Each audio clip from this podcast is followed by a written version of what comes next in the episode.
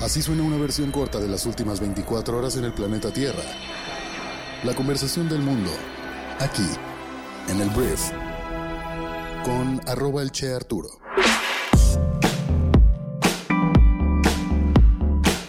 Muy buenos días, bienvenidas, bienvenidos a esto que es el Brief para este viernes 9 de junio.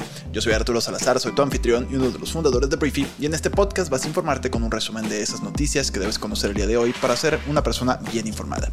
Antes de comenzar, quiero decirte que este podcast es producido por Briefy, nuestra plataforma que te ayuda a convertirte en un mejor líder de negocios invirtiendo 15 minutos al día.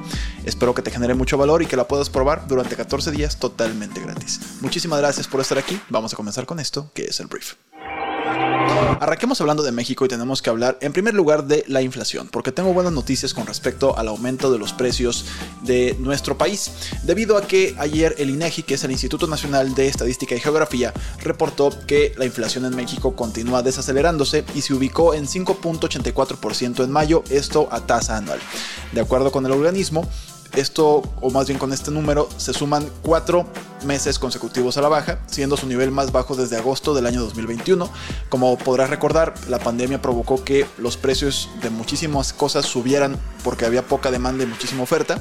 Entonces eh, la inflación se ha venido controlando poco a poco, cuatro meses a la baja con este 5.84%.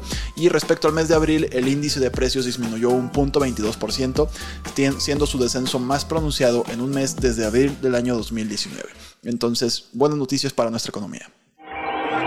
Siguiente tema, vamos a hablar de la señora Yasmín Esquivel, que es esta ministra de la Suprema Corte de Justicia, que ha sido acusada ya en dos ocasiones de haber plagiado una tesis. Primero la acusaron de haber plagiado su tesis para licenciarse como abogada y después para eh, ser doctora en Derecho, esto por la NAWAC, el tema de la NAWAC se desechó luego luego, pero el tema de la UNAM, que es donde hizo pues presuntamente su carrera profesional, ha sido un tema que ha continuado y ha sido una novela que ha puesto en duda su credibilidad como ministra, como ministra de la Suprema Corte.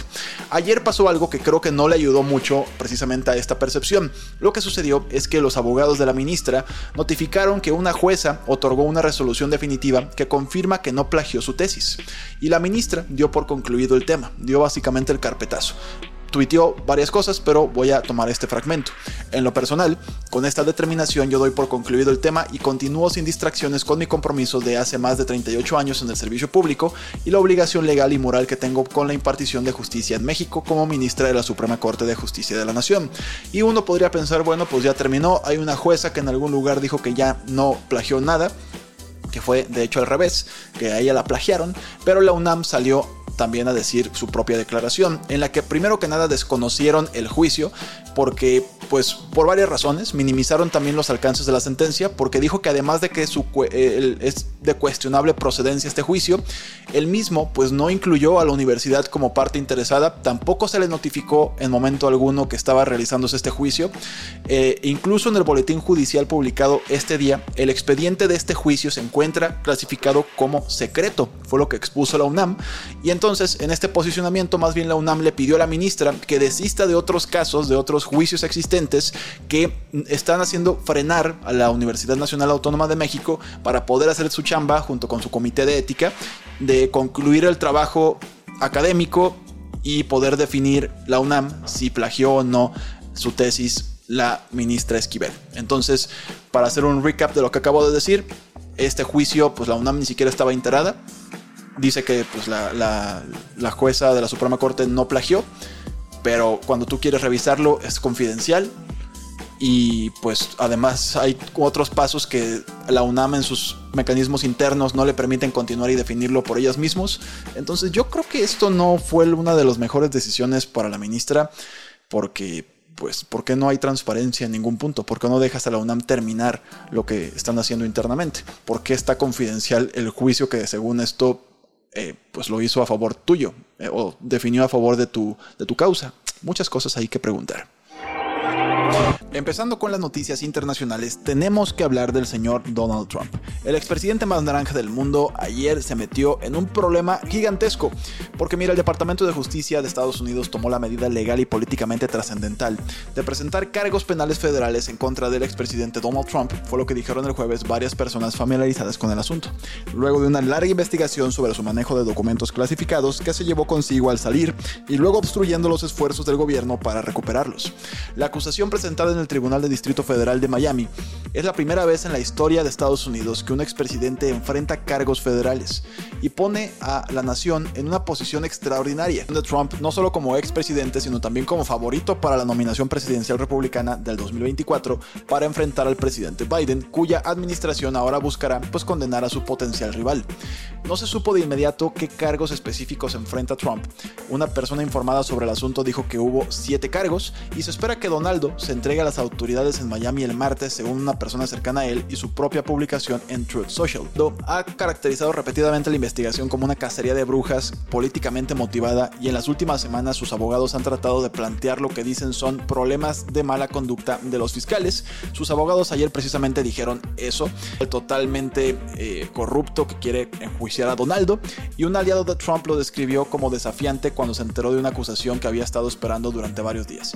El equipo de Trump, aunque estaba preparado para esto desde la reunión de sus abogados con funcionarios del Departamento de Justicia a principios de esta semana. Es bastante mala noticia y vamos a ver qué pasa aquí. Siempre que suceden estas cosas, a ver si no le pasa como lo que sucedió en Brasil con Lula, que lo metieron a la cárcel o lo estaban acusando y solamente le echaron mucho más leña al fuego y con esto volvió más fuerte que nunca Lula a la presidencia.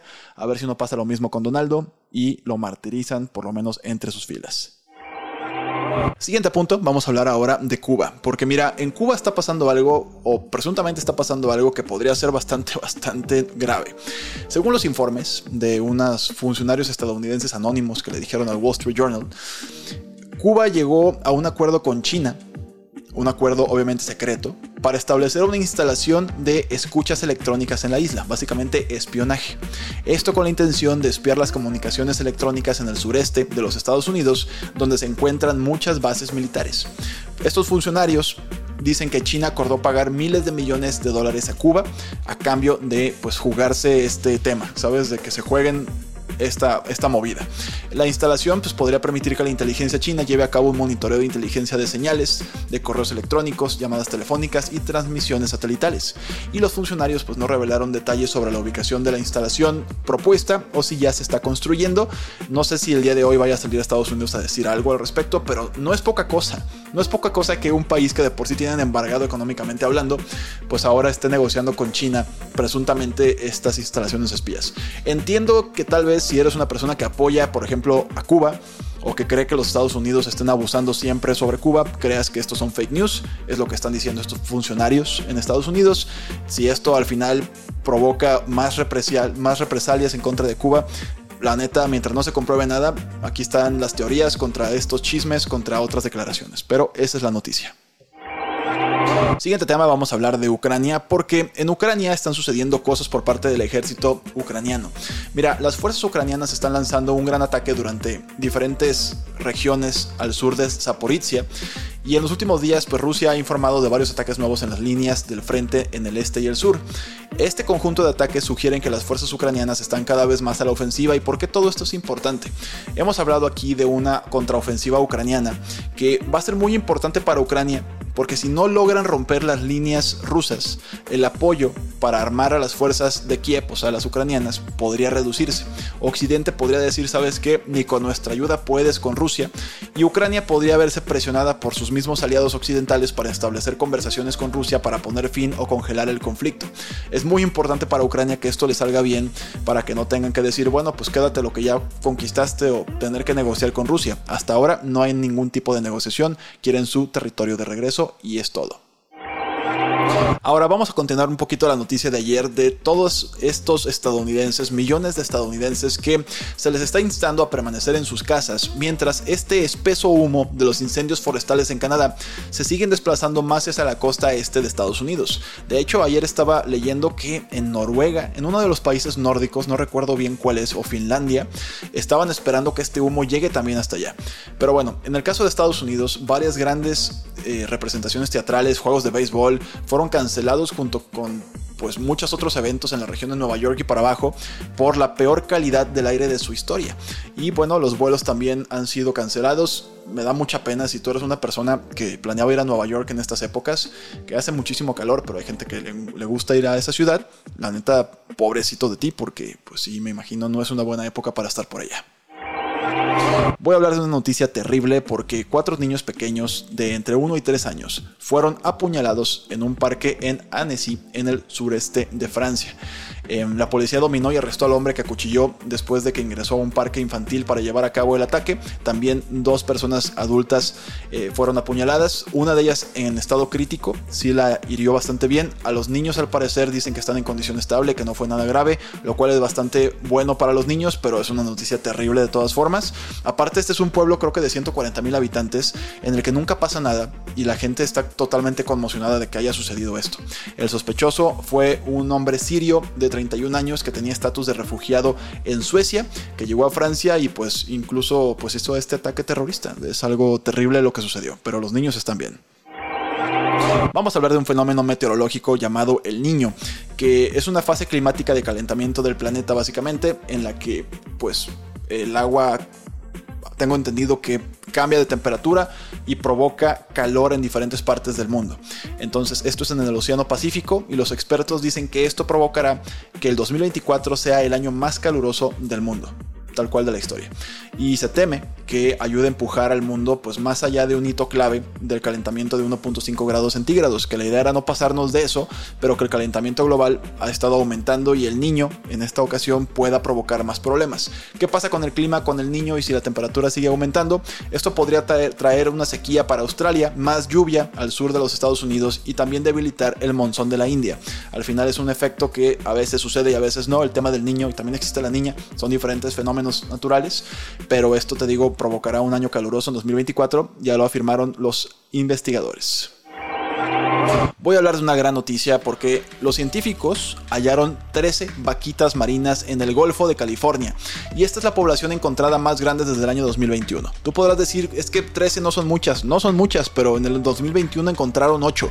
Entonces, pues la verdad es que estás hablando de un aumento de cuánto, del casi 60% de, comparativamente con el año 2021. Entonces, 13 vaquitas marinas, los científicos, los conservacionistas, no sé si esa palabra existe, están bastante felices por este descubrimiento y esperemos que la vaquita marina pueda seguir creciendo en su población. Ellas tristemente son víctimas de la pesca ilegal, que muchas veces ni siquiera van por ellos, pero están pescando totuaba y otras cosas en el Golfo de Cortés, esto en el norte de México, y se las llevan entre las redes pues, de corbata. Entonces, 13 vaquitas marinas, te digo, un aumento considerable desde la última vez que lo midieron. Ahora vamos a hablar de lo que va a ocurrir este sábado, que es la final de la Champions League. Es el torneo de clubes más importante del mundo y uno de los momentos más FIFAs del año, en el que el Inter de Milán y el Manchester City se van a jugar pues un, lugar en la historia. El Inter ya ha sido campeón de la Champions, el Manchester City tiene algunos años intentándolo con muchas fuerzas. Pep Guardiola, el entrenador del Manchester City, tiene muchas ganas de ganar la Champions también con el City. Lo ganó ya todo con el Barcelona, pero quiere hacerlo ahora con el City, con el cual ya lleva algunos años. Entonces el partido va a ser en Turquía y es el sábado 10 de junio. Espero que lo disfrutes, que gane el mejor. Yo personalmente creo que va a ganar el Manchester City, pero por mucho. Voy a terminar hablando del el cantante de Ramstein que se llama Till Lindemann eh, Rammstein es un grupo de metal alemán, es un grupo musical de metal. Y bueno, Lindemann rechazó el día de ayer cualquier acusación de agresión sexual, según sus abogados. Lindemann fue acusado por varias mujeres de agresión sexual en un caso que estalló a finales de mayo tras el testimonio de una mujer irlandesa de 24 años. Y la mujer acusó al cantante de haberla drogado y agredido sexualmente tras un concierto en Lituania. Después de su testimonio, otras mujeres acusaron a Lindemann de cometer actos similares.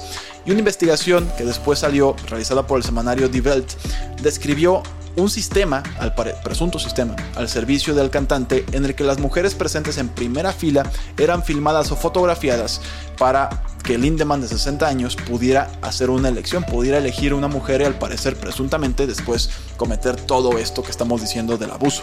Todo esto es presuntamente, él lo niega todo, veremos si esto va a un juicio y veremos si esto acaba con una pena para este hombre de ser hallado culpable. Antes de irme, te quiero hacer la recomendación del día en Briefy, que es un artículo que se llama Cómo los directivos o cómo los directores ejecutivos establecen su legitimidad. Está buenísimo este artículo si eres una persona que tiene un rol de liderazgo reciente, o sea que eres recientemente un nuevo líder o una nueva líder en tu negocio. Te recomiendo mucho que leas o escuches este artículo para que encuentres esas claves para que no solamente seas un líder impuesto, sino que tengas un liderazgo basado precisamente en la legitimidad. ¿Qué te hace legítimo como líder del equipo que estás liderando? Entonces, te recomiendo mucho que leas o escuches este artículo en nuestra plataforma educativa llamada Briefy y esperamos que te genere, mucho valor. Eh, por último, te quiero agradecer por haber estado aquí. Gracias por haber escuchado o visto este podcast en tu dispositivo favorito, en YouTube también. Gracias por suscribirte a nuestro canal. Si no te has suscrito, por favor, ve a suscribirte. Nos ayudas muchísimo a seguir creciendo en la comunidad. Tenemos que llegar a mil suscriptores para que esto pueda empezar a monetizar. Entonces, por favor, si hoy quieres ayudarnos, por favor, entra a YouTube, busca el brief y suscríbete. Vamos en 856, me parece. Estamos cerca de lograrlo, entonces muchísimas gracias, muchísimas gracias y nos escuchamos el próximo lunes en la siguiente edición de esto que es el brief. Yo soy Arturo. Adiós.